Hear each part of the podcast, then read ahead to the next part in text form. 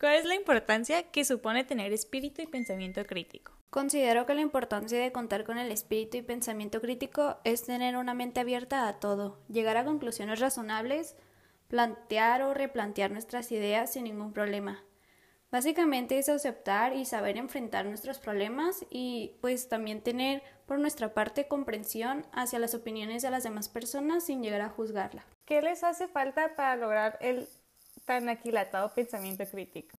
Considero que lo que nos falta como sociedad es tener una mente más abierta. Muchas personas tienen la mente cerrada, no se interesan en solucionar problemas y nunca tratan de reconsiderar una opinión.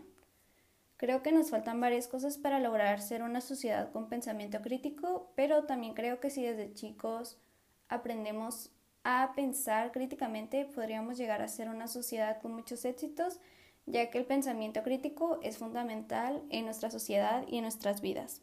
¿Qué desventajas supone tener espíritu y pensamiento crítico? Una de las desventajas podría ser de que no por el simple hecho de que una persona sea buena para pensar críticamente, quiera decir que sea una buena persona.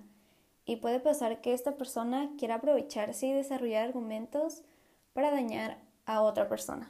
¿De qué forma contribuiría para tu proyecto de vida desarrollar espíritu y pensamiento crítico? Contribuiría de muchas maneras, tanto ayudar a acercarme a más personas y a tratarlas de comprender, aprender a cambiar mis conclusiones y saber cuando estoy mal, estar abierta a todas las opiniones y sobre todo tener confianza conmigo misma y con mis argumentos.